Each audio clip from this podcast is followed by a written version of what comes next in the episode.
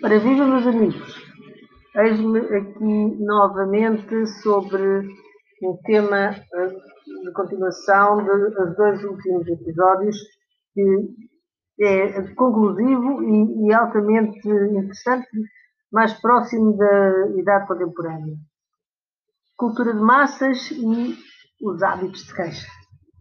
Isto passa-se em França e Inglaterra, enfim, na época, século XVIII, XIX, de que estou a falar, nestas épocas, uh, eram países que uh, contribuíram para a mudança do mundo e a instalação de novas maneiras de estar muito, muito interessantes e que são muito uh, determinantes das mudanças da cultura, do conceito de cultura que tenho vindo a falar. Portanto, quando se fala da cultura de massas, é da alma coletiva, o comportamento das massas. Desde sempre existiram multidões. Uh, por exemplo, religiosas, as peregrinações, os rituais, os cultos. Uh, mas sobreviveram velhos cultos de, de, reclamações das massas. Sobreviveram, isto é, sobrevieram, queria dizer, uh, não, não são só nas, nos hábitos religiosos que uh, eles sobreviveram, como uma espécie de alma coletiva, como eu já disse, uh, mas havia queixas, havia queixas nessas uh, aglomerações de massas.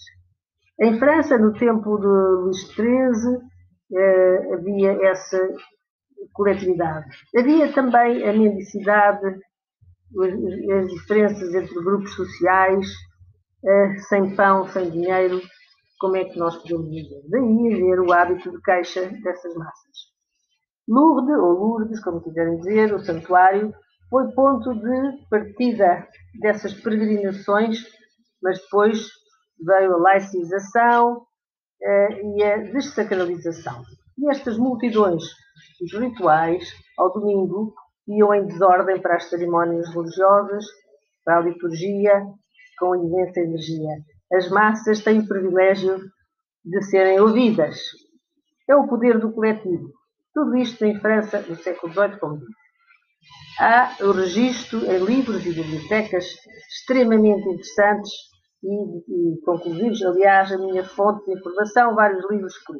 Como costume, não posso citar porque vários pontos de leitura de que tomei registros da minha cabeça pela transição do burguês uh, ao oposto do feudal. É, é esta a época em que estamos a falar. Uh, o, o, tema é o dinheiro. O dinheiro garante a solidariedade e a unidade social. Sobrevive o comércio e, portanto, a classe mercantil. E tudo vai evoluindo e deformando.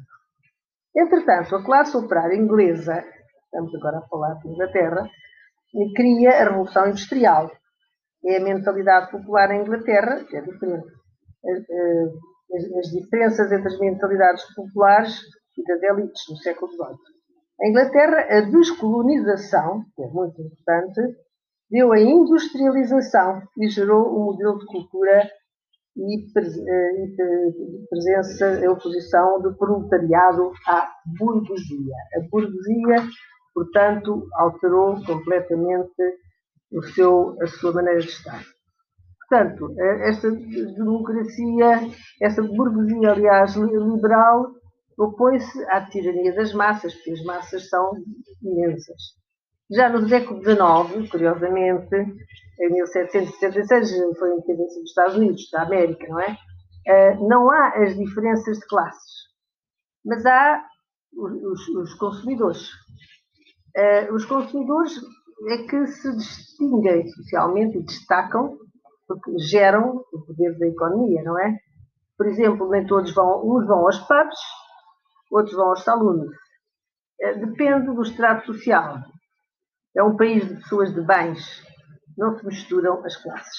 Portanto, aparece também aquele divisionismo habitual entre as várias classes sociais.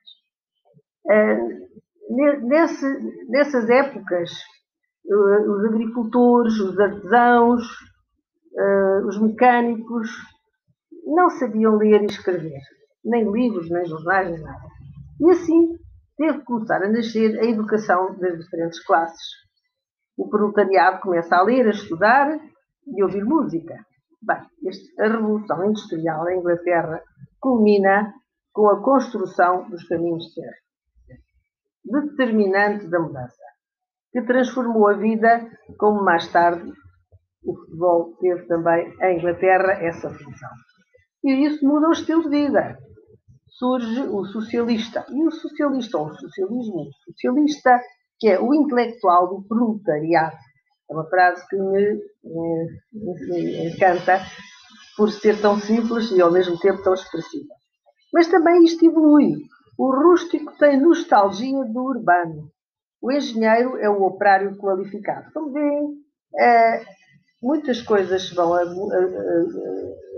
acontecer, muitas coisas vão acontecendo ao longo dos tempos. Eu estou aqui a fazer a síntese, como habitual, e surge, portanto, a crise do capitalismo. Em França, criam-se órgãos educativos, aparecem os professores, recusam a riqueza, eh, querem ser trabalhadores, eh, sobrevém o sindicalismo, que é, enfim, eh, as instituições que defendem essas classes desfavorecidas, e cria-se uma educação operária à volta da cultura. Vamos ver se chegará à cultura mesmo, porque a cultura é o objetivo da vida.